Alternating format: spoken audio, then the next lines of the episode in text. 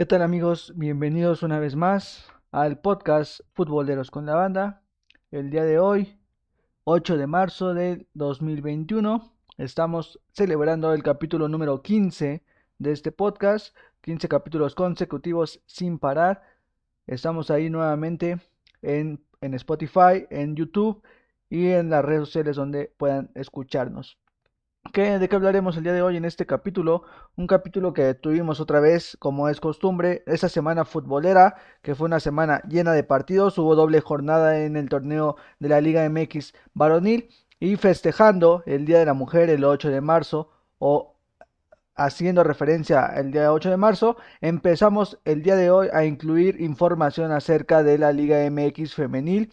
Obviamente le daremos más seguimiento de manera personal. Yo ya le doy el seguimiento adecuado, pero lo estaremos compartiendo en el podcast para que de igual manera estén informados y las chicas de esta liga de fútbol mexicano igual tengan un espacio en este podcast sobre todos los partidos que han sucedido en este torneo. También hablaremos sobre los partidos de Champions League. Tenemos los partidos de vuelta de cuatro de los primeros encuentros esta semana. El PSG que va asegurar la victoria, que la tiene muy, muy fácil para mí realmente. Eh, un Porto que va a tener un partido complicadísimo en Turín, teniendo eh, marcador a favor, pero veremos qué es lo que sucede en la vuelta. Eh, mencionaremos acerca del nuevo presidente del Barcelona. Sabemos que John Laporta se vuelve a la dirección del Fútbol Club Barcelona y veremos qué es lo que sucede. Además, tendremos los líderes de cada una de las ligas del mundo y para cerrar la actividad de los mexicanos en Europa. Pues vamos a ello. Comenzamos con la mencionada y con la nueva eh, sección, por así decirlo, la Liga MX femenil que actualmente se, lleva nueve jornadas, la jornada número nueve de este torneo. equipos que, bueno, una liga, los que no están en contexto, una liga que ya lleva aproximadamente cinco torneos, si no me equivoco, va por el tercer año. Eh, esta liga ha sido una liga totalmente dominada por los equipos regios. Hablamos de tres o dos campeonatos de Tigres, uno de Monterrey, uno de América y uno de Chivas. De ahí en fuera nadie más ha podido ganar este campeonato. Son las únicas como tal que han, logrado este objetivo de ser campeonas. Pero de ahí eh, se ha vuelto un poco más regular este torneo. Se ha vuelto más, más competitivo. Mejor pagado en ciertos equipos. Y poco a poco va creciendo esta liga tan competitiva, ¿no? Pues comenzamos con la jornada 9 que se jugó el del jueves 9 de marzo. 4 de marzo, perdón. Eh, abrió la jornada Querétaro. Las gallas, por así decirlo las Gallas del Querétaro, contra las Tuzas del Pachuca. Un partido que termina 3 por 0 a favor de Pachuca, con goles de Salazar, Ocampo y un autogol de Sofía Álvarez. Entonces fue el primer partido de la jornada número 9 con el que se abrió esta fecha. De ahí el día viernes 5 de marzo se jugó en Aguascalientes el partido entre los las rayas del Necaxa y las franjitas del Puebla. Un partido pues muy parejo, los dos vienen de no un torneo tan bueno. Puebla ya cambió de técnico, hablando del equipo local, que es el que más le vamos a estar dando seguimiento por ser el equipo del estado. Puebla ya cambió de técnico y pues ahorita está el técnico Juan Carlos Cacho y termina el partido 3 por 2 a favor de las rayas con gol de Rivera Hernández, doblete de Hernández y por parte de el Puebla un doblete de Lupita Warbis. El marcador termina 3 por 2, lamentablemente para el Puebla. Ya sufre una derrota en, manos del nuevo técnico, en dirección del nuevo técnico, pero veremos qué es lo que, lo que prospera en este equipo. El siguiente partido, que ya fue el día sábado, 6 de marzo, fue un partido entre el Atlas, que ha sido uno de los equipos sorpresa de este torneo, y del anterior hasta cierto punto, pero actualmente sí realmente está sorprendiendo contra la máquina celeste del Cruz Azul. Un partido que se termina llevando por la mínima al minuto 41. Encino eh, anota el, gol con el único tanto de este partido, con el que el Cruz Azul le quita tres puntos importantes para pelear en la cima a los rojinegros del Atlas de Alison González. De ahí el mismo sábado tuvimos un partido entre las universitarias de la UNAM y las Tigres de la Universidad de Nuevo León. Un partido realmente una goleada una goleada que recibió Pumas por parte de, por parte de Tigres, perdón, abre el marcador al minuto 4 Solís, al segundo, al, el segundo gol cae al minuto 14 con Belén Cruz, al minuto 21, simplemente en el primer tiempo ya les tenían el 3 por 0 por parte de Stephanie Mayor, y ya para ponerle el último clavo al ataúd, Martínez al último, al minuto 71, termina catapultando y asegurando la victoria para las Tigres, que insisto, son un equipo de los más grandes en este torneo femenil. De ahí nos vamos el domingo 7 de marzo, partido en San Luis. Eh, un, atlético, un Atlético de San Luis que recibió a las Águilas del América de Leo Cuellar. Una América que pues venía ganando sus partidos, venía consiguiendo las victorias adecuadas, pero un Atlético San Luis que impuso su localía y al minuto 42 por parte de Casís anota el único tanto con el que le quita los tres puntos al América y se queda en la victoria en casa. Nos vamos hasta el día lunes, hasta el día lunes 8 de marzo, el día de hoy se jugó cuatro, cuatro partidos, bueno, se están jugando dos, dos ya terminaron. El primero fue un Toluca que termina empatado 0 por 0 contra Juárez, un partido que termina sin goles lamentablemente. El siguiente encuentro fue entre los Rayadas del Monterrey, insisto, igual uno de los equipos más potentes de la liga, eh, contra Santos Laguna que termina empatado 2 por 2 por parte de Monterrey al minuto 19 anota Monsis al 19 el primer tanto y Franco anota el segundo tanto. Lamentablemente para las, rayadas no pueden mantener esta ventaja que se llevan al medio tiempo y les empatan con doblete de Alexandra Ramírez que anota al 58 y al 83 respectivamente el primero y el segundo y terminan repartiendo puntos en la Sultana del Norte. Actualmente en este momento que se está haciendo la grabación se está jugando el partido entre Cholos de Tijuana, y las Chivas del Guadalajara. el partido va empatado a cero goles hasta el momento. Y de igual manera, en León se está jugando el partido entre los locales, el León y el Mazatlán, que va empatado 0 por 0. ¿Cómo va la tabla hasta el momento, teniendo estos dos partidos pendientes? En primer lugar se encuentran los las Tigres con 22 puntos. En segundo lugar, Chivas, que está jugando actualmente un partido con 20 puntos. En tercer lugar, y sorprendiendo, el Atlas con 20 puntos. En cuarto lugar, Pumas, que realmente ha sido un proyecto constante. Lamentablemente no se les ha dado el título, pero ahí siguen en la liguilla. En cuarto lugar, Monterrey con 16 puntos. Eh, con 15 puntos en América en sexta posición. Toluca en séptima posición con 15 puntos. Pachuca en octava con 14 y de ahí tenemos a Cruz Azul, Tijuana, Querétaro, Mazatlán, León, Atlético San Luis, Juárez, Santos Laguna, Necaxa y en la octava posición, en la 18 posición, el Puebla, las franjitas que lamentablemente ese torneo les ha ido muy mal, pero esperemos si pronto puedan levantar la cara. ¿Qué tendremos para la siguiente jornada? Para la jornada número 10 de este torneo de fútbol femenil. El miércoles el Puebla de la Franja abre en casa contra el San Luis. El Cruz Azul recibe a Pachuca. Tigres recibe a los Gallos Blancos del Querétaro. Eso el día miércoles 10 de marzo. El día jueves 11 de marzo Juárez recibe a las Rojinegras de Atlas. Las Guerreras de Santos Laguna reciben a las Universitarias de la UNAM. En León, Guanajuato llegan de visita a las Rayadas de Monterrey.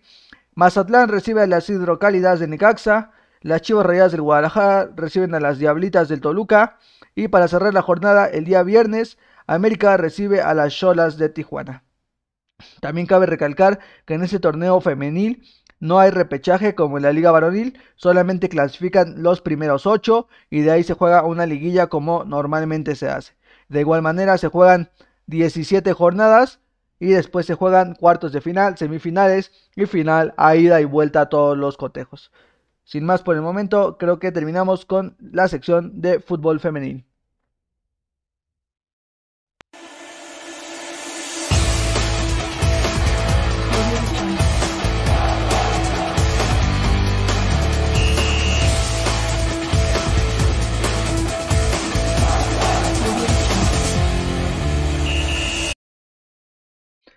Y ahora nos vamos, nos vamos al torneo varonil de fútbol mexicano, al torneo de la Liga MX, que en esta va una jornada más, va la jornada número 10.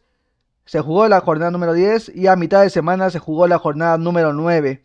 Hablemos primero de la jornada número 9, que inició el martes 2 de marzo, por eso nos habló en el capítulo pasado. Y el día martes se jugaron tres partidos Los rojinegros del Atlas ganan 3 por 1. El Atlas ya, agarró una rachita de, de 3-4 victorias que lo está metiendo en puestos de clasificación. Eh, abre el marcador al minuto 10. Aldo Rocha, el ex del Monarcas, ex Mazatlán, abre el marcador al minuto 10. Al minuto 24, Berterame de San Luis les empata y les quita la sonrisa a los rojinegros. Pero al minuto 60, Ian Torres marca un gol de cabeza que termina entrando en la portería de Werner. Y, para catapultar la victoria de los rojinegros, Ángel Márquez termina anotando al minuto 83 el tercer gol que termina concretando el marcador 3 por 1. Un partido que estuvo muy interesante, la verdad. El portero de San Luis tuvo fácil 3-4 atajadas muy importantes. El Atlas se vio muy ofensivo, estuvo atacando en muchas ocasiones. San Luis no sé qué es lo que le pasó, pero no, no se mostró ni ofensivo y no podía contrarrestar los ataques del, del rojinegro. Sorprendente lo que estaba haciendo el enano Luciano Acosta, que estuvo intentando en, en mayor ocasión clavar el gol. Lamentablemente, insisto, Werner tuvo fácil tres o cuatro atajadas que evitaron que cayera el gol por parte de los rojinegros pero termina perdiendo 3 por 1 el, el San Luis en esta jornada número 9, si no me equivoco.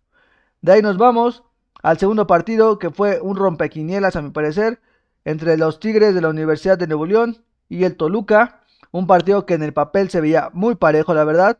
Un, partido que, realmente estaba interesante. Los dos están en la parte alta del torneo y veíamos que pues, lanzaban su, su, mejor plantel ambos equipos un, partido que igual fue realmente parejo, fue muy bueno y que se termina decidiendo por un gol al minuto 55 por parte de Alexis Canelo, que actualmente es el goleador de la Liga MX y se encuentra en la primera posición y se lleva los tres puntos del volcán que son importantísimos para colocarse en la parte alta de esta Liga MX. De ahí nos vamos con el último partido del día martes, que fue entre los Panzas Verdes de León, el campeón, que recibió al Puebla. Un Puebla que está mostrando cosas muy interesantes, realmente está mostrando un equipo muy sólido, un, equipo muy ordenado y muy ofensivo. Un equipo que termina llevándose la victoria 2 por 1 al minuto 40 por medio de un penal en una jugada a mi parecer polémica. Eh, termina anotando Ángel Mena el primer, el primer tanto y el segundo el primer gol del Puebla lo anota Santiago Ormeño de igual manera de penal. Y para concretar, al minuto 95, Daniel El Fideo Álvarez termina llevándose los tres puntos junto a sus compañeros del equipo de la franja con su técnico Larcamón. Se terminan llevando los tres puntos a casa y quitándole otra victoria más a los Panzas Verdes que no levantan nada más. De ahí nos vamos hasta el día miércoles 3 de marzo que se jugó en la frontera. Los Bravos de Juárez recibían a los a los Rayados del Monterrey, un partido, una goleada, una aplanadora, que termina el marcador 6 por 1. Los goles por parte de los Rayados del Monterrey, en este orden, Vincent Janssen, Ponchito González, Funes Mori, Janssen nuevamente, Funes Mori y el Plátano Alvarado terminan anotando los 6 goles. Por parte de Juárez anota un solitario gol Darío Lescano. Un partido que realmente fue una goleada. Este, eh, Juárez no levanta está teniendo una temporada muy, muy catastrófica realmente. No está en los últimos puestos como tal, pero ya está rasguñando la última posición, el sótano. Pero veremos qué es lo que sucede con este equipo comandado por el técnico Luis Fernando Otena. Tuvieron un partido, la verdad, muy malo. Y pues vemos qué es lo que sucede en la siguiente jornada. De ahí tuvimos un partido, para mí igual, rompequinielas por parte de las Chivas Rayadas del Guadalajara, que empatan 2 a 2 contra Querétaro un Querétaro que es muy, se me ha hecho un equipo muy, no sé cómo decirlo, mm, bipolar, este, des, bipolar como tal, tiene partidos buenos, tiene partidos malos, pero ahí va. abre el marcador Silveira al 38, al 45 anota Macías de Taquito, si no me equivoco. Kevin Ramírez anota el 2 por 1 y Ponce al 94 termina rasguñando y llevándose los el punto, repartiendo puntos y quitándole la, victoria a los Gallos Blancos del Querétaro. Un partido que realmente, insisto, fue muy parejo, pero bueno, a mi parecer creo que sí el marcador fue justo, realmente no, no había nada por qué fuera disparejo, pero muy pobre lo que está mostrando Chivas a pocas fechas de que, bueno, a una fecha de que ya se juegue el Clásico Nacional. De ahí nos vamos al siguiente partido que fue entre Cruz Azul, que ya tomó el camino y recibió al Mazatlán en el Estadio Azteca con un gol solitario de Roberto El Piojo Alvarado al 66. Termina llevándose la victoria sobre los mazatlecos. Eh, por parte de Mazatlán recibe una tarjeta roja muy pronta al minuto 23 Walter Sandoval. Y de ahí el partido es totalmente de los Azulinos. Con asistencia del Cabecita Rodríguez es el Piojo Alvarado el que termina anotando el gol que se lleva la victoria nuevamente por parte de los Cruz Azulinos. En, el siguiente partido entre los Cholos de Tijuana y el América, un partido muy bueno, la verdad se me hizo un partido muy interesante por parte de el América. Por parte del América, perdón. Este, un primer tanto por parte de Pedro Aquino, un gol de cabeza en una jugada fabricada muy buena. Y por parte de Henry Martín, que anota al 83, el, que, el gol que le termina dando la victoria al América 2 por 0 y lo posiciona dentro de los primeros puestos. De ahí nos vamos en un empate que sucedió en Aguascalientes entre los hidro, Hidrorayos de Necaxa y el Pachuca, que reparten puntos con un marcador de 2 por 2. Por parte de Necaxa anotó Sendejas y Salas y por parte de Pachuca anota Nurce y Quiroga. La ley del ex les aplicó Quiroga. Fue un partido muy interesante, muy parejo, insisto. Creo que el marcador de igual manera es justo. Hasta en la posesión están parejos. Y por, de esta manera se terminan llevando un punto a casa cada uno de los equipos. Y para cerrar la jornada número 9, los Pumas retoman en el camino de la victoria al parecer. Se llevan la victoria 1 por 0 contra los Santos de Torreón. Un, partido pues igual muy parejo, interesantísimo. Pumas que estaba teniendo problemas con Dineno, que ya está volviendo a la titularidad. Es el que anota el gol al minuto 70. Y un Santos Laguna que de igual manera está siendo un poco intermitente. Tiene partidos buenos, partidos malos, pero tiene que llevarse las victorias porque si no se le va a complicar meterse a puestos de clasificación. De ahí tenemos, eso fue la jornada número 9. Nos vamos a la jornada número 10 que se abrió el día viernes 5 de marzo. El San Luis empata a 0 por 0 contra los Diablos Rojos del Toluca. Un partido pues muy, muy complicado, muy, muy bueno. Un penal fallado por parte de Alexis Canelo. De igual manera su portero Alex Werner fue figura, fue el importante en el plantel. Y se llevan un punto cada quien a su casita. De ahí el siguiente partido que fue en la capital, en la ciudad de Puebla. Un partido entre Puebla que, insisto, está teniendo un papel muy interesante este torneo y contra unos Tigres de la Universidad de Nuevo León, que para mí es una transición que están manejando de una manera, pues quieras o no, complicada y se está viendo reflejado en los resultados que están teniendo. Ya no veo al Tuca en unos próximos torneos, pero veremos qué es lo que sucede. Un Santi Ormeño que descuenta y empata antes un gol de Gignac de penal, con un penal muy dudoso, la verdad, por parte de una barrida de Gularte, si no me equivoco. Si no me equivoco fue, ajá, Gularte se barre, puntea balón y después el delantero de Tigres golpea al, pie del jugador del Puebla y se marca el penal. Para mí, el jugador del Puebla toca balón y eso sucede el choque, pero se revisa en el bar y termina dando el penal por bueno y Gignac se lo coloca del lado izquierdo de la portería y anota el primer gol. Y el segundo gol, después de una serie de rebotes y un contrarremate por parte de Santi Ormeño, termina anotando y venciendo la portería de Nahuel. Un Puebla que, insisto, está siendo muy ofensivo, un equipo muy interesante y que sin problema se lo pudo haber llevado el partido. Todavía Nahuel apareció en dos o tres ocasiones y, salvando las papas en, la portería felina. El partido, a mi parecer, fue más para, para Puebla, atacó más, estuvo ofendiendo de mayor manera. Y igual creo que el, factor en este juego fueron los porteros de un Anthony Silva por parte del Puebla y por parte de Tigres Nahuel Guzmán. Pero sí, realmente fue un partido interesante. Los dos equipos se van a meter a repechaje sin ninguna duda. Y veremos qué es lo que hace este Puebla que sorprendió el torneo pasado eliminando a los Reyes del Monterrey. Y ahorita veremos qué es lo que hace en ese torneo. Que igual hay repechaje y veremos qué es lo que sucede con este nuevo plantel que se rearmó completamente.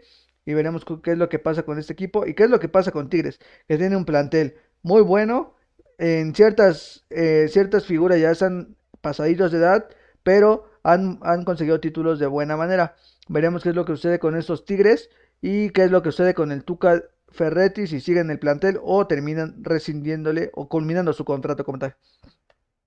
Otro partido ya el día sábado fue entre el Atlas del Guadalajara contra los Bravos de Juárez. Insisto, el Atlas agarró una rachita de 3-4 partidos sin perder y ahorita no, no hay quien lo pare. Con gol de Ian Torres de cabeza después de una serie de, de errores perdón, en la saga de los Bravos de Juárez. Anota el primer gol al minuto 39. Y en una jugada, la verdad, para mí, muy cerrada, en un fuera de lugar, para mí claro. Bueno, no, no claro, pero sí pudo haber marcado ese fuera de lugar. Renato Ibarra anota el gol al minuto 94, después de un pase filtrado para mí en offside. Termina techando a palos con un golpeo de balón, pues bueno, y anota el segundo gol por parte de los rojinegros de Atlas. Un palos que fue factor en todo el partido. Eh, hace dos, tres partidos cometió errores. En el partido de hoy fue factor y para que sea el factor el portero es porque la defensa no está parando ni el camión. Entonces fue factor Palos y demostró que es un buen arquero aunque ya es veterano, pero si su defensa no le ayuda, estos Bravos no van a levantar jamás. De ahí nos vamos al siguiente partido entre América y el León, el campeón, un partido interesante en el papel, los dos son buenos equipos, sabemos que León está teniendo una mala racha, pero el América y el León siempre dan buenos encuentros. Al minuto uno, un minuto uno y medio aproximadamente, Víctor Dávila, uno de sus refuerzos, anota el primer gol 1 por 0 en una jugada con 2-3 rebotes que termina, termina en un pase filtrado para Víctor Dávila y lo firma de buena manera ante la salida de Guillermo Ochoa. Pero al minuto 6 con un gol de Henry Martín de cabeza, muy buen gol la verdad, se termina empatando el partido. De ahí un partido muy cerrado, un partido polémico. Hay un penal que le marcan a América que para mí es un regalo, la verdad. Es un regalo que le da el VAR, que le, que le da a, la América. Viña se trompica y se cae. Eh, cierto que existe un contacto leve, pero se cae media hora después. Es imposible que marques un penal de esa manera. Pero bueno, terminan regalando el penal. Eh, Aguilera este, lo cobra, lo extrae en el poste, le cae el balón al pie y el portero cota en el suelo y lo avienta a un costado. Lamentable lo del arbitraje y lamentable lo de Emma Aguilera que termina errando el partido. Eh, de ahí siguió atacando el América, los dos equipos estuvieron intentando y al final con un gol bien revisado por el VAR. Esta es una jugada igual muy polémica, lo entiendo, pero un buen remate de, Federico Viñas que alcanza a peinar, rozar la pelota en dirección a portería y la termina clavando para el 2 a 1. Se anula el gol en primera instancia se revisa en el bar y se termina concretando como gol válido. Para mí es un gol válido porque la parte que está en fuera de lugar es su brazo, es una parte con la cual no puede anotar, entonces se elimina y de ahí entra en manera legal, por así decirlo, y termina llevándose el partido 2 por 1 y sigue, sigue cosechando victorias en América a manos de su nuevo técnico Santiago Solari. De ahí el siguiente partido que se suscitó de igual manera el día sábado fue entre los Rayados del Monterrey contra los Gallos Blancos del Querétaro. Los Gallos Blancos que venían de un empate, Rayados que venía de igual manera, eh, de una goleada, perdón, Rayados venía de goleada Juárez y se lleva la victoria 2 por 1 con un golazo de chilena, el primero al minuto 16 de Funes Mori, asistencia de Maxi Mesa, que ha sido de los titularazos y de los que más ha rendido ese torneo. Se lleva el primer gol, al segundo gol es al minuto 21, un pase filtrado muy bueno por parte de Monterrey, Funes Mori la adelanta y el portero de Querétaro, un canterano, se termina llevando puesto a Funes Mori y termina cometiendo penal. El mismo Funes Mori es el que lo anota y se lleva el 3 por 0. De ahí al minuto 29, el cuate Sepúlveda descuenta por los gallos blancos del Querétaro y se le estaban acercando a un Monterrey que ya se había quedado con un hombre menos al minuto 35. Al minuto 39, un golazo de chilena de igual manera por parte de Maxi Mesa, que termina siendo anulado por una jugada antes en la cual no se sabe si hay una mano o un choque por la espalda por parte de Rayados de Monterrey, que termina el, anulando la siguiente jugada que es el gol de Maxi Mesa de chilena. Lamentable para Maxi Mesa porque fue un buen gol, pero pues Rayados sigue ganando. Ya superó los dos empates que tuvo, eh, goleó a Juárez y ahorita retoma la victoria con un 2 por 1 contra los Gallos Blancos del Crétaro. Para cerrar el día sábado, Mazatlán recibió a las Chivas Rayadas del Guadalajara, un partido la verdad, insisto, muy parejo.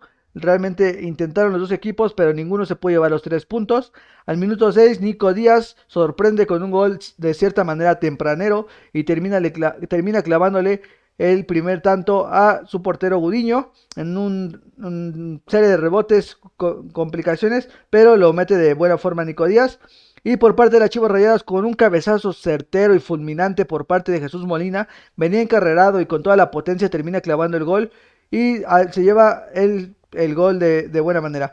De ahí ambos equipos estuvieron intentando, ninguno pudo anotar. Por parte de Chivas entró Antuna, entró Beltrán, entró Torres y al final entró Saldívar, pero no pudieron. De por parte de Mazatlán entró Moreno, Padilla, Jiménez y Zambeso, pero de igual manera no pudieron romper este empate que termina uno por uno. Ya el día domingo, 3 por 1 por parte de los guerreros de Santos contra los Rayos del Necaxa. Por parte de Santos abre el marcador un joven muy bueno, la verdad, para mi parecer es un jugador muy bueno, Santiago Muñoz, seleccionado mexicano sub-17 si no me equivoco, es delantero, forjado en las fuerzas básicas de Santos Laguna y abre el marcador con una buena jugada por parte de él. El segundo gol es un golazo al ángulo en una jugada prefabricada por parte de Santos. Otero clava un gol desde fuera del área al ángulo que deja pasmado al portero Luis Malagón. Y por descuenta Daniel, Daniel López, jugador de los rojinegros, de, los rayos, perdón. Y por parte de Santos Laguna para terminar con el partido en la bolsa. Gorriarán, el mejor jugador del partido, termina clavándole el 3 por 1. Por parte de Gaxa terminó entrando Kevin Mercado, Leiva, Daniel López, que es el anotador del gol. Y por parte de Santos entró Gobea, entró Geraldino, entró Aguirre y Sijara, pero de igual manera ya tenían la victoria. Por parte de Santos las asistencias fueron de Andrade, Gorriarán y Otero respectivamente. El penúltimo partido de la jornada número 10 fue entre Cruz Azul y Pumas, un partido interesantísimo, recordando las semifinales del torneo pasado. Un partido muy cerrado en la cual para mí fue un factor los dos porteros, tanto Chuy Corona como Talavera, tuvieron 3, 4 o hasta 5 atajadas cada uno para defender su marco, pero se, se termina definiendo el partido hasta el minuto 94 en un penal que para mí es un penal muy complicado Va a haber división en opinión, pero para mí no sé si lo hubiera marcado. No sé si con la ayuda del VAR, se, bueno, se apoya con la ayuda del VAR, pero sí es muy complicado que de esa manera se marque un penal. Sí hay un contacto, pero insisto, creo que es muy complicado. Pero se lo doy por bueno. Realmente el jugador de Pumas sí le mete el codo en la cara al Cruz Azul y se termina concretando el penal y el cabecita Rodríguez lo anota al minuto 94 que termina dándole la victoria al Cruz Azul y vuelve a hundir a los Pumas y a seguir posicionando como líder al Cruz Azul. Ya para cerrar la jornada, el, día de hoy, lunes, a las 9 de la noche, juega el Pachuca contra los Cholos de Tijuana. ¿Cómo va la tabla de posiciones de esta Liga MX de este Guardianes 2021? Como vemos en imagen, en primera posición se encuentra el Cruz Azul con 24 puntos. En segundo lugar, el América con 22 puntos. Tercer lugar, Monterrey con 18 puntos, al igual que Toluca en cuarta posición y en quinta posición Santos Laguna. Sorprendiendo, en sexta posición se encuentra el Puebla, en séptima posición, no lo puedo creer, el Atlas con 15 puntos, en octava posición Tijuana, en novena Chivas, en décima San Luis, en onceava Tigres y en doceava Querétaro. Son los dos equipos que actualmente estarían clasificando al repechaje y en la posición número 13, Mazatlán, Pumas, está a poquitos puntos el subcampeón de meterse a la liguilla, bueno, al, repechaje. Juárez, de igual manera, está a 5 puntos de meterse al repechaje. El León, con 7 puntos, está igual con oportunidad. Necaxa, en, en 17, 17 posición. Y para último lugar, el sotanero, Pachuca. Pero hablamos de un torneo pésimo, de un torneo de mediocridad que actualmente Pachuca tiene 4 puntos solamente. Estamos hablando de que vamos en la jornada 10 y son 17 jornadas. El Querétaro suma 11 puntos, es el, la posición número 12. La diferencia entre Pachuca, que es último, y el 12, que es el último clasificado, es de 7 puntos. Estamos hablando de 2 juegos y medio, 3 juegos. Si Pachuca gana tres o cuatro partidos de manera consecutiva, existe la posibilidad de que se meta el repechaje. Entonces, de acá hablamos, el último lugar en las últimas cinco fechas, siete fechas, se puede meter a liguilla y competir por el título. Bendita MX. Hacemos corte y regresamos.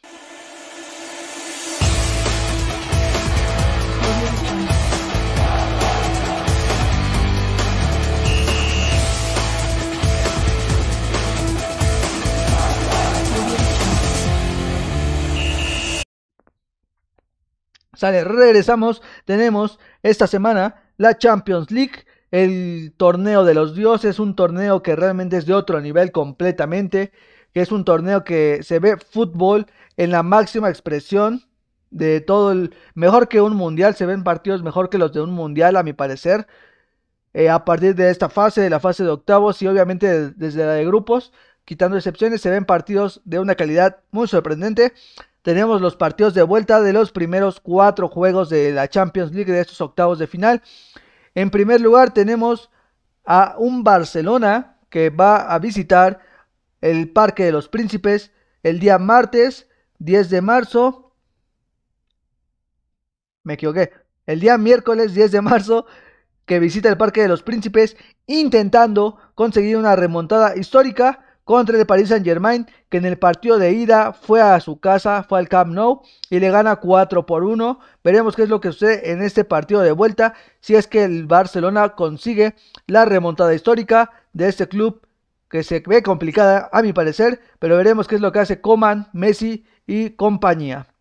Otro de los partidos que de igual manera se juega el día miércoles 10 de marzo es el partido entre el Leipzig y el Liverpool, un partido que recordemos terminó siendo a favor el partido de ida hacia el Liverpool 2 por 0, eh, dos goles de visitante que son factor obviamente y la verdad es una tarea muy complicada para la de Leipzig, pero veremos qué es lo que sucede con este equipo que ha demostrado que tiene la calidad para meterse hasta las semifinales en la Champions anterior, hablo de Leipzig, y de un Liverpool que es el único torneo que le queda con vida a mi parecer, la Champions League en liga complicadísimo, en su copa de igual manera y la Champions es lo que tiene para llevarse un título este año a sus vitrinas.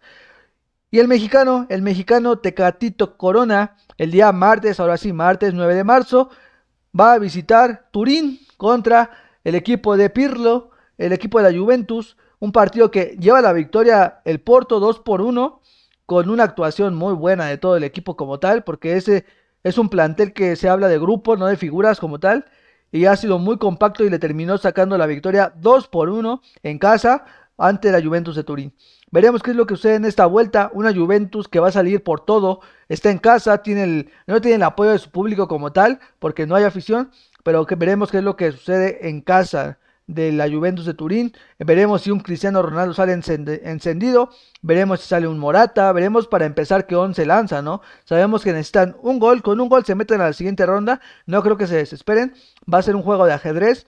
Eh, los dirigidos por el Porto, por Conceição, deben de tomar un parado y hacer un partido perfecto si es que quieren avanzar a la siguiente ronda y veremos qué es lo que sucede. Sabemos que Marchesín va a estar en la portería porque es el titular indiscutible, al menos que exista una sorpresa.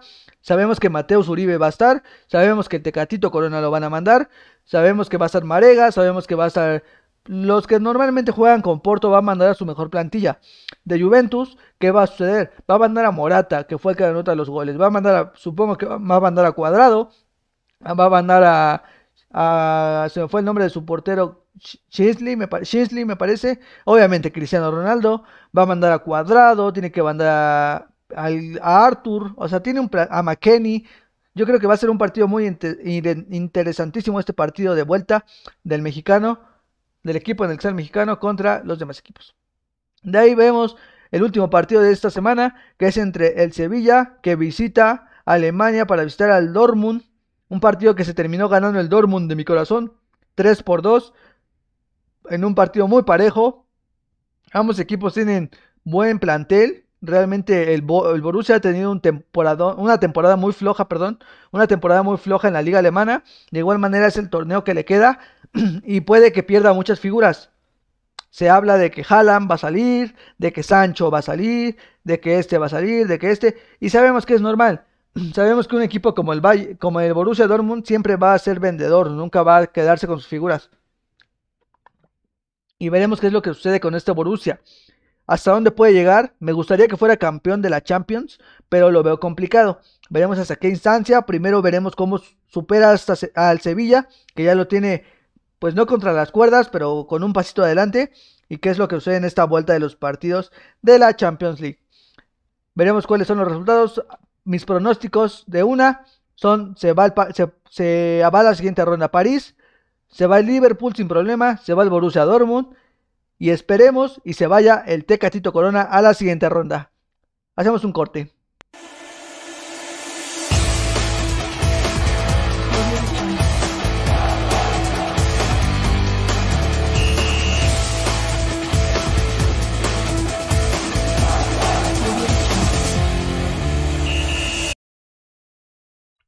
Regresamos, regresamos y tenemos noticias, noticias de, no de última hora, porque la noticia dio desde el día de ayer. Salió la noticia que el Barcelona tiene nueva presidencia, nueve, nueve jefe en la presidencia. Tenemos a Joe Laporta, así como lo nombro. John Laporta es el nuevo presidente del Fútbol Club Barcelona. Se ganó las votaciones que se suscitaron en esa semana Veremos qué es lo que sucede con este Barcelona que, está mostrando cosas muy interesantes, que está mostrando cosas con su cantera realmente ganadoras, a mi parecer. Creo que está haciendo buenas cosas en el papel Coman, consiguiendo partidos pues que en el papel han sido buenos para el Barcelona, pero últimamente se le estaba complicando ganarle hasta el último de la tabla. Veremos qué es lo que sucede. En el papel ahorita el Barcelona está estable en liga, aún tiene chances de meterse al peleo por esa liga, esperando que el Atlético tropiece. En Champions ya está eliminado, la verdad para mí ya está eliminado. En Copa hoy, ahí todavía está clasificado y veremos qué es lo que sucede. Pero nos vamos de lleno sobre esta noticia. Ya es presidente John Laporta. Sabemos que hace tiempo terminó siendo eh, destituido eh, Bartomeu, el cáncer de fútbol del Barcelona. Y leeremos esta nota acerca de John Laporta. John Laporta anteriormente estuvo en la dirección del Fútbol Club Barcelona siete años, desde el año 2003 hasta el año 2010. Actualmente, como lo sabemos, John Laporta se llevó la, la votación por, por, parte de los socios del Fútbol Club Barcelona. Eh, realmente, ¿qué ha hecho o qué hizo, no? ¿Qué hizo en su pasado? ¿Qué, ¿Qué, es lo que queremos saber? ¿no? Obviamente no sabemos qué va a hacer en el futuro, porque puede cumplir muchas cosas, pero aún no sabemos si las va a cumplir. Hablaremos de lo que ya hizo en el club, de lo que ya logró y de lo que ya ha conseguido. Bueno, John Laporta llegó a la presidencia tras ganar las elecciones de manera adecuada y fulminante, la verdad. De igual manera como se dio en, esta, en, este, en este formato, en estas votaciones, se llevó más del 50% del apoyo de los socios en esta votación. Eh, como podemos saber, John, John, John Laporta ha sido un pionero del barcelonismo realmente. Cuando llegó John Laporta le pusieron mucho eh, e, ímpetu, no solo al tema deportivo, realmente el tema deportivo sí importaba, pero querían darle como tal un nombre a una marca que fuera Barcelona como tal. Realmente existió un, como, un proyecto, por así decirlo, como tal que se llamó La Gran Repte, que no solamente era el deporte, el campo, fichajes, etc. Este gran repte era un movimiento que propuso y consiguió erradicar, como en México se le conoce, o como en el continente americano se le conoce, las famosísimas barras, las famosísimas barras de ambiente que siguen a los equipos, pero de cierto modo en ocasión son violentas. El, este directivo, John John Laporta hizo este proyecto llamado Gran Repte, en la cual se erradicaban totalmente los grupos de choque, los grupos violentos del Cap Nou. Y lo consiguió, lo consiguió. Sabemos que actualmente, obviamente, el fútbol europeo es un nivel más alto que el mexicano, o que el sudamericano, o que el argentino. Pero eh, consiguió esto y consiguió que el Camp Nou fuera un ambiente deportivo familiar, ¿no? Que realmente se fuera a disfrutar del juego y que tanto la seguridad como directivos como jugadores se preocuparan por lo que pasaba dentro del campo y no por lo que pudiera suscitar en las gradas, que es algo muy complicado de controlar cuando se sale de control. Eso fue una de las cosas importantes que usó, ¿no? De ahí en fuera propuso muchas ideas innovadoras. Propuso que las juntas de, eh, del club no solamente fueran en Cataluña, en la capital por así decirlo, sino lo fueron moviendo de sedes. ¿Para qué? Para que el club creciera en, en, gente, creciera en aficionados de la misma ciudad, en Cataluña, que se fuera expandiendo el equipo de mayor manera para crecer en aficionados y observaran que el cambio tanto de los grupos violentos se eliminaba, como que querían incluirlos dentro del proyecto del Fútbol Club Barcelona, ¿ok? De ahí que más se apoyó. Se apoyó el tema de la difusión de la comunicación del club. Se creó la famosísima revista del Barca, literal, revisa Barca, que era una revista que la cual era exclusiva para notas del club, fichajes, entrenamientos, entrevistas con directivos, jugadores, aficionados, etc. De igual manera, se creó una televisora exclusiva del Barcelona, que, que como menciono anteriormente, literalmente se llama Barca TV y que actualmente sigue estando activa. Es una televisora que pone entrenamientos, obviamente cuando se permite, pone partidos, etc, etc, etc. Entonces fue algo que se impulsó. Ya vamos dos puntos, el tema de que el Camp Nou fuera un lugar sano para ver un partido, el tema de la comunicación y también se creó una, bueno, se fomentó o se creó que el tema Fútbol Club Barcelona fuera una identidad social del, del deporte, que fuera no solamente el equipo top del mundo, que también se conociera como un equipo formador, con un equipo con valores, con un equipo con objetivos, con un equipo no solamente queriendo ganar lo deportivo, sino queriendo formar a gente, queriendo formar a deportistas completos, íntegros, etcétera. ¿Ok? Eso fue en el tema eh, oficina, en el tema sociedad, etc. De ahí nos vamos a lo que sucedió en el tema deportivo.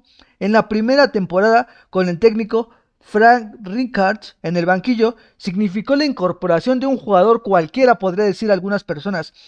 Algunos lo conocen como la sonrisa del fútbol, el brasileño Ronaldinho. Un Ronaldinho que llegó reforzando al Barcelona y que fue una bomba, literal, una verdadera bomba en el fútbol mundial. De igual manera, en esa temporada llegó un desconocido para muchos del Mónaco, Rafael Márquez un defensa central que se volvió ídolo y actualmente para mí el mejor jugador de todos los tiempos mexicano en el mundo. Que, bueno, mencionando de nuevo, Ronaldinho llega, eh, grandes expectativas, lo que mostró es indudable y quedan segundos en liga esa temporada, ¿no? El siguiente, el siguiente torneo, 2004-2005, llegan más fichajes, que si no les gustó Ronaldinho, pues ahí les van dos más. Llega Deco, y llega Eto. Dos jugadorazos que de igual manera la rompieron, llegaron para quedarse y lo lograron de buena manera. Consiguen el título de liga en esa temporada. Y ya, había seis años que no conseguían el título. Entonces ya habían, gracias a esos tres fichajes de Ronaldinho, Eto y Deco, consiguen el título de liga. De igual manera las expectativas se, se siguieron mentalizando a mayor manera. Repiten el título de liga en la siguiente temporada. Se gana la Champions League disputada en París contra el Arsenal. Conseguida, el club la conseguía como su segunda Copa de Europa, era el segundo campeonato de Champions. De buena manera lo consigue contra el Arsenal en Francia. Por parte del el mandato, se sigue, se vuelve a votar por la elección.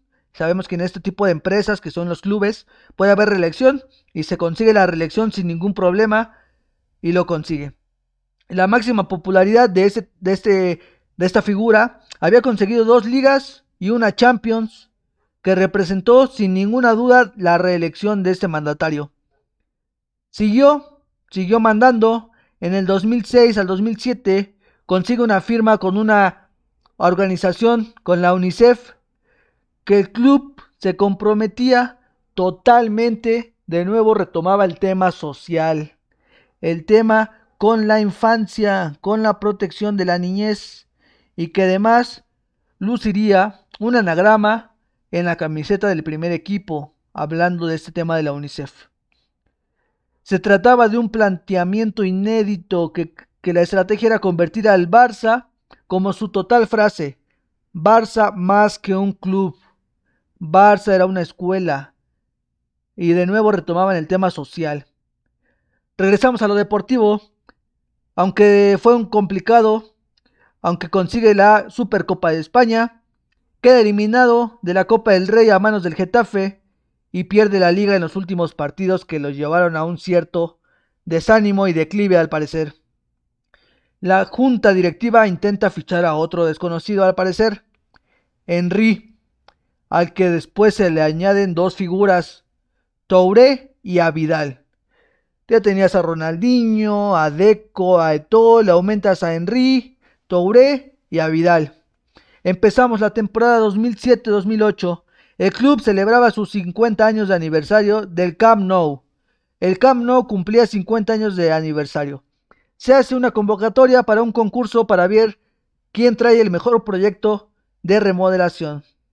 Y llega el arquitecto británico Norman Foster, que termina llevándose este premio y terminan armando un proyecto de renovación de este hermoso estadio que actualmente tiene el Fútbol Club Barcelona.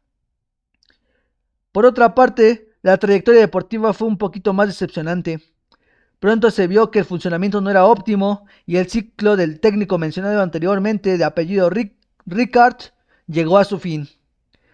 Lamentablemente tuvo que destituirlo el, el directivo Laporta y también se fue Ronaldinho, lamentablemente, un jugador que había sido símbolo en este equipo.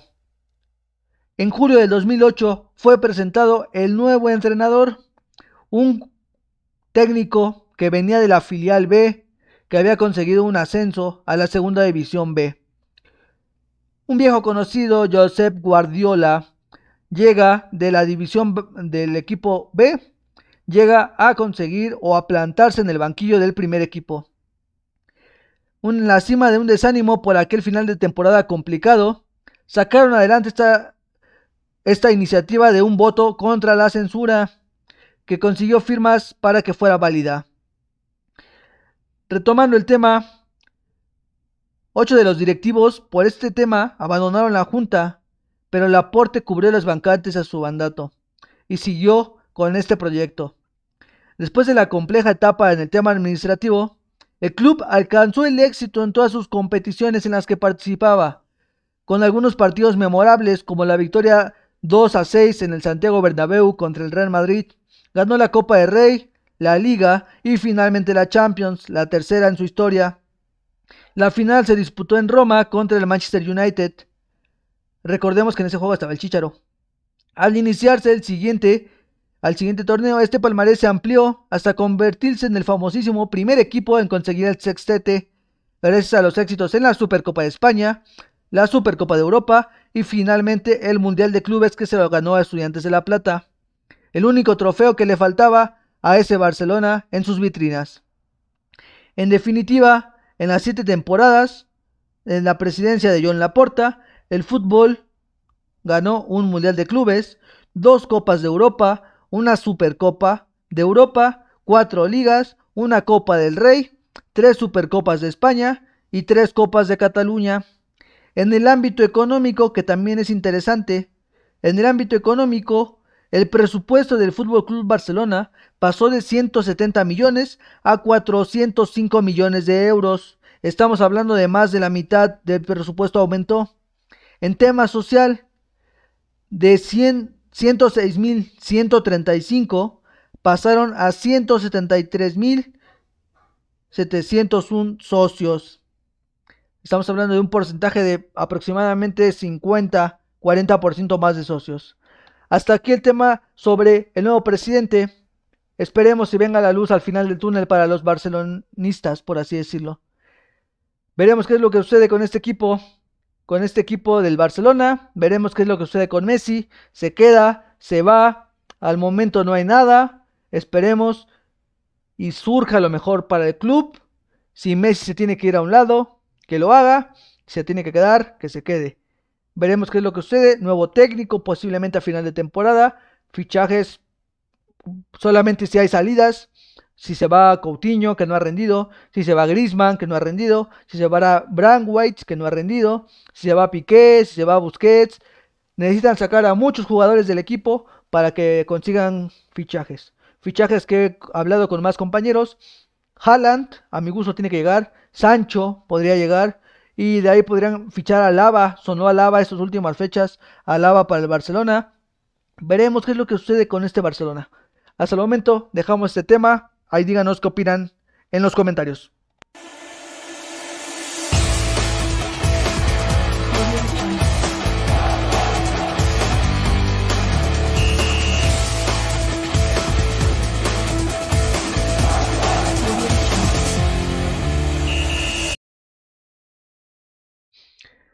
Retomamos solamente para casi cerrar el podcast.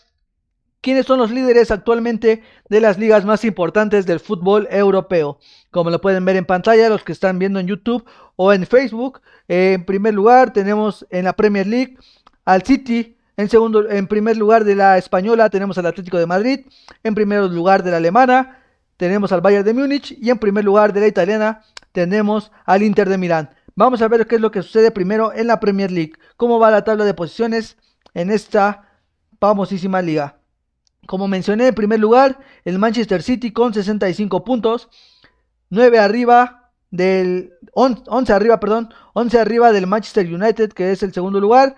El Leicester City en tercera posición. El Chelsea con Thomas Tuchel, que ya está regresando a al puesto europeos en cuarta posición y el West Ham que se mantiene en puestos europeos en la quinta posición.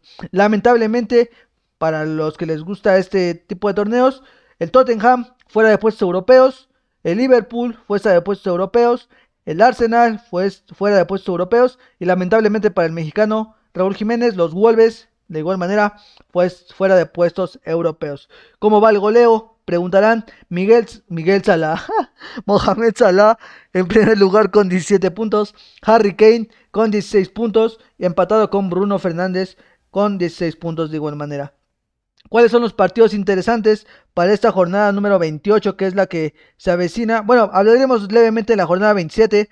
Los Wolves empatan 0 por 0 contra el Aston Villa. El Leicester City gana 2 por 1 contra el Brixton con gol de Ineacho y Amartey por parte de en el derby de Manchester. El Manchester United lleva el marcador 2 por 0 contra el Manchester City con gol de Bruno Fernández de penal y de Luke Shaw de pues normal. Y por parte de Liverpool tiene una derrota importantísima contra el Fulham con gol de Lemina. Termina perdiendo el partido de Liverpool. El Tottenham se lleva la victoria 4 por 1 contra el Crystal Palace con doblete de Bale y doblete de Harry Kane. El Chelsea gana 2 por 0 contra el Everton, una victoria muy importante con autogol de Good, y con gol de penal de Jorginho. Y el West Ham, que es el equipo sorpresa de este torneo, se lleva la victoria 2 por 0 contra el Leeds United de Marcelo Bielsa con gol de Lingard y de Dawson. ¿Cuáles partidos son interesantes para esta jornada? Tenemos partido entre el Manchester United y el West Ham, partido muy parejo. El Arsenal contra el Tottenham, los Wolves de Raúl Jiménez contra un Liverpool y el Chelsea contra el Edge United. Son los partidos más interesantes que tenemos de la Premier League. Ahora veremos cómo va la liga, una liga que ya está cerrando al final de temporada. En primer lugar, como ya mencioné, tenemos al Atlético de Madrid con 59 puntos y un partido pendiente. En segundo lugar tenemos al Barcelona con 56 puntos, partidos completos. El Real Madrid tercera posición con 54 puntos, partidos completos. El Sevilla en cuarta posición con 48 puntos y un partido pendiente. La Real Sociedad en quinta posición con 45 puntos, partidos completos. Y el Real Betis que se alcanza a meter a puestos europeos con 42 puntos y partidos completos de igual manera. ¿Cómo va el ranking del goleo en esta primera división española? Lionel Messi con 19 goles va en primera posición. En segunda posición, Luis Suárez con 17 goles. Y en tercera posición, Gerard Moreno con 15 goles. Y es lo que tenemos. ¿Cuáles son los partidos interesantes que tuvimos en esta jornada número 26 de la Liga? El Valencia le gana 2 por 1 al Villarreal con goles de Soler y Guedes. Por parte de Villarreal descontó Moreno, Gerard Moreno. Por parte de el Sevilla le gana 2 por pierde 2 por 1 contra el Elche por parte del Elche anotan Gulli y Carrillo. Por parte del Sevilla anota Luke de Jong. El Barcelona le gana 2 por 0 sin complicación al Osasuna con gol de Jordi Alba y con gol de el canterano Iliax, perdón, y se termina llevando la victoria acercándose al Atlético de Madrid. El mexicano, que tocaremos ahorita más adelante, eh, el Celta de Vigo gana 4 por 3 contra el Huesca. Por parte del Celta de Vigo anota Santi Mina, Nolito, Hugo Mayo y Beltrán. Por parte del Huesca, Ciobas, Mir y David Ferreiro. El Athletic le gana 2 por 1 al Granada. Por parte del Athletic de Bilbao anotan Villa, Libre y Berenguer. Y por parte del Granada Jorge Molina. Y para cerrar esta jornada, el partido entre el Betis que gana 3 por 2 contra el Alavés. gol de Borja Iglesias, Joaquín y otro de Borja Iglesias por parte de Alavés, José Liu y Edgar Méndez. Se jugó igual el clásico madrileño, el derby madrileño entre el Atlético de Madrid y el Real Madrid. Abre el marcador al minuto 15 Luis Suárez y el francés Karim Benzema al minuto 88 termina llevándose la victoria, termina llevándose el empate uno por uno y reparten puntos. Esto le ayuda muchísimo al Barcelona, al Real Madrid no le ayuda muchísimo, pero veremos qué es lo que sucede. Partidos de los equipos importantes, el Levante va a recibir el Valencia, Real Madrid visita el Elche, el Atlético visita al Getafe, Celta de Vigo va contra el Atlético de Bilbao, Sevilla contra Betis y Barcelona contra Huesca. Nos vamos a la Bundesliga. La Bundesliga que se veía fácil para el Bayern, de Múnich, pero ya se le está complicando un poquito. Tenemos en primer lugar al Bayern de Múnich con 55 puntos, el Leipzig con 53 puntos en la segunda posición, el Wolfsburg en la tercera posición con 45 puntos, el Frankfurt con 43 puntos, el Borussia Leverkusen con 40 puntos y el Borussia Dortmund con 39 puntos. Aquí todos llevan sus partidos completos y solamente entre el primero y segundo lugar hay dos puntos de diferencia. En el duelo directo que tengan ellos dos, se define la liga, a mi parecer. Veremos qué es lo que sucede. ¿Cómo va el goleo? Robert Lewandowski se está pasando de lanza, lleva 31 goles. En segundo lugar, Haaland lleva 19, al igual que Andrés Silva. Veremos qué, cuáles fueron los partidos más interesantes de esta jornada que sucedió este fin de semana. El Leverkusen le gana 1 por 0 al Mönchengladbach. El Leipzig le gana 3 por 0 al Freiburg. El Wolfsburgo pierde 1 por 0 contra el Hoppenheim. Y en el clásico alemán, el Bayern de Múnich golea 4 por 2 al Borussia Dortmund. Con un doblete por parte del Borussia de Haaland. Y por parte del Bayern de Múnich, un triplete, un hack trick de Robert Lewandowski y un gol de Goretzka. Con eso termina aplazando la máquina llamada Bayern de Múnich al Borussia Dortmund, que la verdad sí me dolió. Pero bueno, ¿Qué partidos tenemos interesantes? Borussia Dortmund contra el Hertha de Berlín, el Bayern de Múnich contra el Werder Bremen, el Leverkusen contra el Arminia, el Leipzig contra el Frankfurt y el Stuttgart contra el Hoppenheim. Vamos a ver si todavía hay partido entre estos dos. aquí está. En la jornada número 27, el Leipzig recibe al Bayern de Múnich. 3 de abril, 10 y media. Para mí es el partido clave y en el cual se va a decidir quién queda campeón en la liga alemana. Ojalá y termine este poderío del Bayern de Múnich, pero veremos qué es lo que sucede. 3 de abril, guarden la fecha, es el partido en el cual se, se decide la liga alemana. Nos vamos con la Serie A. Veremos qué es lo que sucedió, cuáles son los partidos más interesantes que sucedieron esta jornada. Eh, la Juventus de Turín le gana 3 por 1 a Lazio con doblete de Morata y con un gol de Rabiot por parte de, la Juventus termina ganándole 3 por 1. Por parte de Lazio descontó Correa. La Roma gana 1 por 0. El Milan gana 2 por 0. Sin ningún problema. Empata la Fiore con Parma. El Napoli gana 3 por 1 contra el Bologna. Ibn Lozano no tuvo actividad. Y el Inter gana 1 por 0 contra el Atalanta. Veremos cómo va la tabla de posiciones. En primer lugar, como ya lo vimos en pantalla, se encuentra el Inter de Milán con 62 puntos. En segunda posición, con 56 puntos el Milán, ya 6 puntos abajo, ya está complicado. La Juventus con partido pendiente en, tercera posición con 52. La Roma en cuarta posición con 50. La Atalanta con, con 49 en quinta posición. Y en sexta posición el Napoli con partido pendiente con 47 puntos. ¿Cómo va el goleo en este torneo interesantísimo? Cristiano Ronaldo con 20 puntos se posiciona en el liderato. En segundo lugar tenemos a Romeo Lukaku con 18 y a Luis Muriel en la tercera posición con 15 goles. Veremos qué es lo que sucede en estas ligas tan importantes y regresamos.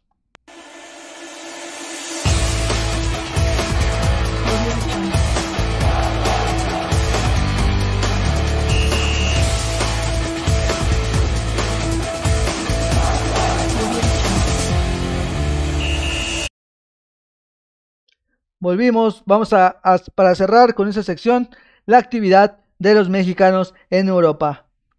Empezamos con los béticos, con el club Real Betis, el partido que termina ganando 3 por 2 contra el Alavés.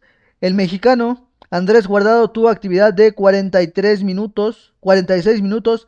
Diego Laines fue convocado, pero lamentablemente no jugó ningún minuto en la victoria de su equipo contra el Alavés. Grandísima, grandísima victoria que lo mantiene en puestos europeos a este equipo de los mexicanos Andrés Guardado y Diego Laines. Nos vamos con el Porto. El Porto que tuvo actividad en la Liga Portuguesa en la jornada 22, que termina ganando 2 por 0 contra el Gil Vicente con goles de Mateo Zuribe y Sergio Oliveira. El mexicano Tecatito Corona, claro que sí, claro que tuvo actividad y de igual manera jugó 46 minutos en la victoria del Porto sobre el equipo Gil Vicente. Un Porto que sigue intentando llevarse el título, ya está muy complicado, pero veremos qué es lo que sucede. Irving Lozano no tuvo actividad lamentablemente, el mexicano lleva semanas sin tener actividad por el tema de la lesión y veremos si se puede recuperar para el cierre de temporada. Nos vamos con el fútbol holandés. Exxon Álvarez, el mexicano canterano de las Águilas del la América. Veremos si tuvo actividad. Me parece que sí. Fue titular indiscutible en la victoria del Ajax contra el Greinovic. Greinohet.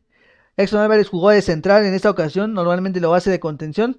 Jugó de central y jugó los 90 minutos en la victoria del equipo holandés contra su compaginado de su misma liga.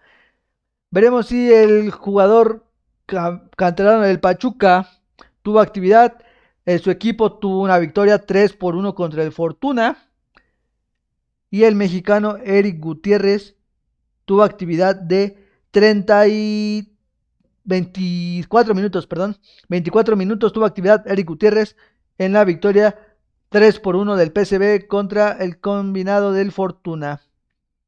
De ahí tenemos a los mexicanos como Arteaga, que poco a poco se va ganando la titularidad de, ojo ahí, es de los que menos reflectores tiene y su equipo, el Genk, gana 2 por 0 contra el Cerque Bruje y el mexicano Arteaga es titularazo en el Genk, ya últimamente ha sido titular las últimas fechas con este equipo de Bélgica. El mexicano eh, Gobea tuvo actividad. Lamentablemente su equipo pierde 3 por 0 contra el Brujas. El mexicano fue titular y tuvo actividad los 90 minutos. Lamentablemente su equipo pierde 3 por 0 como ya lo mencioné anteriormente. Para cerrar tenemos que Néstor Araujo, el mexicano Néstor Araujo que su equipo pierde, su equipo gana, perdón, su equipo gana de igual manera sin problema. Bueno, el partido estuvo apretado, hubo muchos goles, hubo 7 goles en su juego, pero el Celta de Vigo gana 4 por 3. No tuvo actividad de titular, pero entró de cambio el mexicano. Entró de cambio al minuto 73 y tuvo actividad de 27 minutos, 28 minutos aproximadamente. Esa fue la actividad de los mexicanos en Europa. Y veremos qué es lo que sucede. Cerramos el podcast, el podcast número 15. Muchas gracias por escucharnos. Les agradecemos que compartan este podcast con la gente que crean que le gusta el fútbol, con la gente que le gusta analizar el tema deportivo. Cerramos con este, este breve resumen. Liga MX Femenil, un torneo que actualmente lideran los Tigres de la Universidad de Nuevo León. Una liga que le vamos a empezar a dar seguimiento en el podcast y veremos qué es lo que sucede y cómo le agrada a nuestro público. Liga MX Varonil, Actualmente de líder se encuentra el Cruz Azul como lo ha hecho las últimas fechas y esperemos y sea un torneo de igual manera interesante las jornadas que vienen. Tenemos Champions League esta semana, esperemos ver si el Barça remonta un 4 por 1 del PSG. Tenemos al Porto del Tecatito Corona que veremos si mantiene la ventaja 2 por 1 contra la Juventus de Turín. Un Leipzig que va a visitar a un Liverpool que tiene una victoria 2 por 0 a favor el Liverpool, a ver si la, de igual manera si la puede mantener. Y para cerrar, y para cerrar estos partidos de Champions League y el más uno de los más por así decirlo, interesantes o cerraditos. El Borussia Dortmund que tiene su partido contra el Sevilla, el partido que va 3 por 2 a favor del Borussia Dortmund. Veremos cómo termina estos cuartos de final. El Barcelona tiene nuevo presidente, vienen nuevas cosas al parecer y esperemos que sean buenas cosas para el combinado Laugrana. Veremos qué es lo que sucede con esta nueva etapa de John Laporta. Y cerramos con los líderes de cada una de las ligas. Premier League, Manchester City, la Liga, el Atlético de Madrid, Bundesliga, el Bayern de Múnich y la Serie A, el Inter de Milán. Muchas gracias por escucharnos. Les recordamos seguirnos en nuestras redes sociales, arroba entre amigos en Instagram, Facebook, Food con la banda, YouTube, entre amigos y en Spotify. Por favor, agréguenos a su lista de reproducción y estamos como futboleros con la banda. Muchas gracias por escucharnos. Nos vemos y hasta la próxima.